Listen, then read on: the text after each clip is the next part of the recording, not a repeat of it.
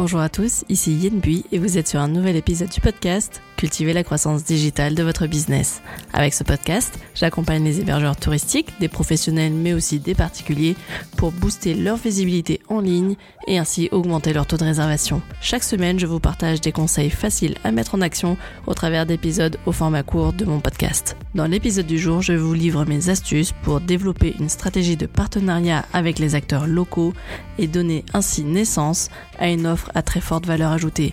Alors installez-vous confortablement et c'est parti pour l'épisode du jour. Pour commencer, découvrons quels sont les avantages et les inconvénients d'une stratégie de partenariat. Avantage numéro 1, c'est de pouvoir étoffer votre offre et vous différencier. En développant une stratégie de partenariats locaux, cela va vous permettre d'agrandir votre écosystème local et donc de multiplier les portes d'entrée vers votre business. Ça va vous permettre en effet de créer des opportunités de contact avec de nouveaux prospects que vous n'auriez sans doute pas touchés au travers de vos propres actions de communication. L'idée de développer des partenariats avec les acteurs locaux réside dans le fait d'étoffer votre offre d'hébergement touristique. Vous n'allez plus seulement proposer l'hébergement seul, mais vous allez le coupler avec d'autres services ou des activités pour enrichir l'expérience et le séjour de votre clientèle. En apportant plus de valeur à votre offre, que ce soit au travers d'une activité à tester grâce à votre partenariat ou de la découverte de produits locaux, vous allez tout simplement vous différencier de vos concurrents. Deuxième avantage de développer une stratégie de partenariat, c'est que ça va vous faire gagner en visibilité auprès de la clientèle de votre partenaire aussi. En fonction de l'attractivité touristique de votre région, certaines activités portent parfois à elles seules l'économie locale. C'est le cas notamment des stations de ski, des parcs d'attractions, des monuments célèbres à travers le monde, etc. Et la clientèle est avant tout en quête de cette activité et c'est seulement après qu'elle va trouver l'hébergement le plus proche de cette attraction et qui réponde à ses critères d'exigence. Dans ce cas, vous aurez tout intérêt à développer des partenariats avec ces locomotives.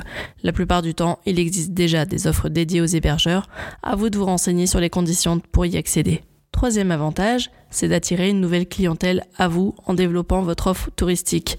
Vous allez en effet pouvoir bénéficier d'une visibilité auprès de la clientèle de votre partenaire qui ne vous connaissez pas. Prenons un exemple concret d'un partenariat entre votre hébergement et un domaine viticole. En prenant part à la construction de stages d'œnologie, vous allez attirer une clientèle qui n'était pas du tout la vôtre au départ. L'idée de proposer un séjour thématique permet d'attirer une clientèle qui sera avant tout intéressée par le thème, puis ensuite ravie de découvrir qu'une offre avec hébergement existe. Et ça, ça va lui faciliter l'organisation de son séjour. Néanmoins, il existe bien évidemment quelques inconvénients à ne pas négliger. Par exemple, vous n'êtes pas toujours le seul partenaire euh, avec le prestataire que vous avez choisi.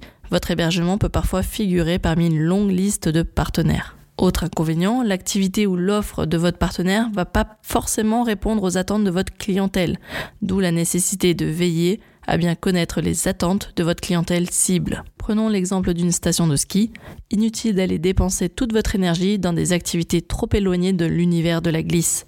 Par contre, vous allez pouvoir aller négocier un partenariat, si possible exclusif, avec un loueur de matériel de ski ça, ça aura beaucoup plus de portée auprès de votre clientèle cible. Développer une offre supplémentaire et trouver des partenariats, ça demande du temps. Alors ne vous lancez pas dans une stratégie si celle-ci ne vous semble pas pertinente et judicieuse pour votre clientèle.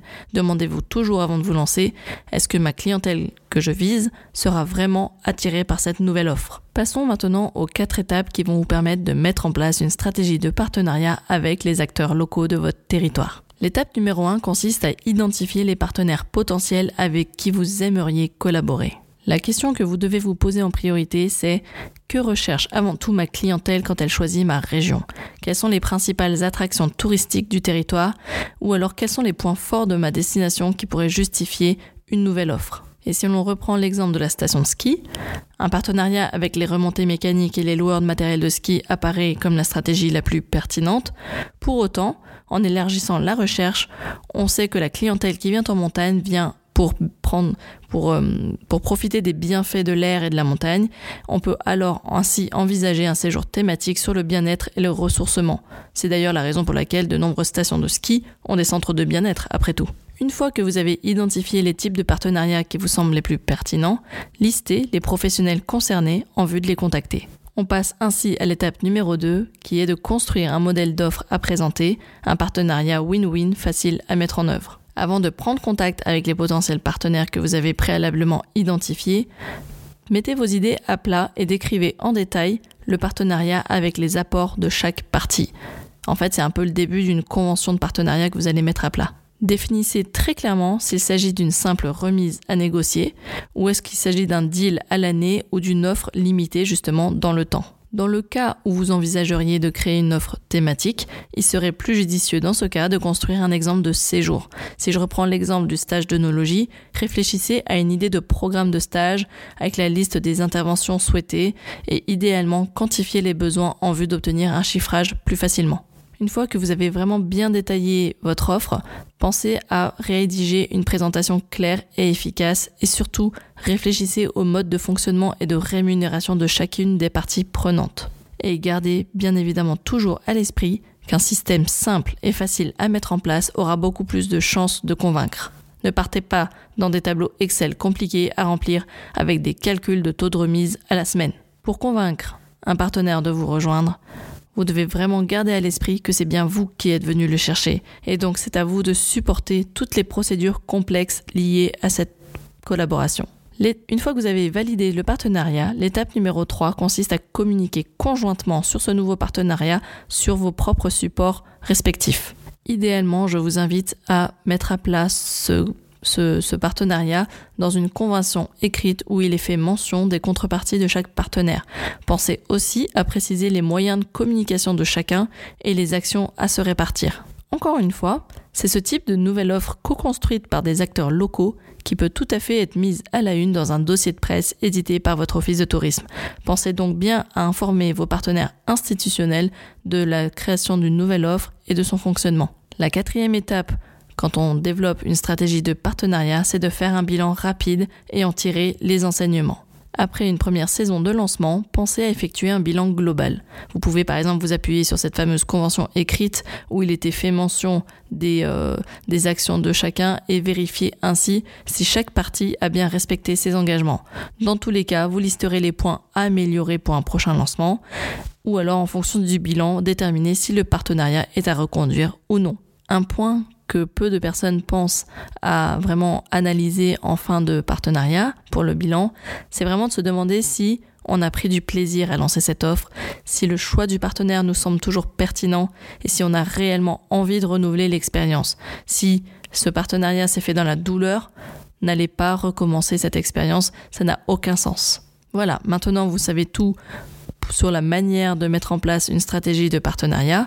On va évoquer maintenant quelques exemples concrets qui vont peut-être vous inspirer. Commençons par des offres permanentes, c'est-à-dire qui ont lieu toute l'année. Il peut s'agir par exemple d'une offre privilège, une remise commerciale valable chez le partenaire, il peut s'agir du cadeau d'arrivée, c'est-à-dire le produit du partenaire est mis en avant dans votre logement. Je pense par exemple à une bouteille de vin offerte à l'arrivée. Et puis, il y a les offres spéciales et limitées dans le temps. Cela peut être une activité à découvrir lors d'un stage, d'un atelier découvert, d'un séjour thématique. Cela peut être des ateliers réguliers qui ont lieu une fois par mois ou tous les samedis, etc. Cela peut être lié à un événement avec un tarif préférentiel pour les organisateurs, ou tout simplement cela peut être une offre dans le cadre d'un jeu concours qui fait gagner une nuit pour deux personnes, euh, qui permet d'offrir le petit déjeuner, etc. Ça, c'est un partenariat que vous pouvez tout à fait proposer à votre office de tourisme, un média local ou régional. Je pense par exemple aux radios. Alors, si la stratégie de partenariat s'avère être un excellent levier pour la commercialisation de votre émergement touristique, n'oubliez pas quand même qu'il s'agit d'une offre annexe et non de votre offre principale. L'erreur courante, euh, c'est de consacrer plus de temps et d'énergie qu'il n'en faut pour une offre de partenariat au lieu de se concentrer sur son offre principale qui est l'accueil de séjours touristiques. Pour conclure, je pense réellement qu'une mise en place d'une stratégie de co-construction d'une offre spécifique reste à mon sens le meilleur partenariat à développer, à condition bien entendu que toutes les parties prenantes soient véritablement impliquées, ça peut alors donner naissance à une véritable offre à très très forte valeur ajoutée. Et vous, qu'est-ce que vous en pensez? Si vous avez déjà envisagé de mettre en place un tel type de partenariat, laissez-moi un commentaire sur les réseaux sociaux et discutons-en, ça me fera vraiment plaisir d'échanger avec vous sur ce sujet. cet épisode touche désormais à sa fin. J'espère qu'il vous a plu. Si c'est le cas, laissez-moi une note 5 étoiles sur la plateforme d'écoute de votre choix ou laissez-moi un commentaire. En tout cas, ça me fera toujours plaisir et ça m'aidera à faire développer euh, la visibilité de mon podcast. En attendant, je vous donne rendez-vous la semaine prochaine pour un nouvel épisode et d'ici là, portez-vous bien.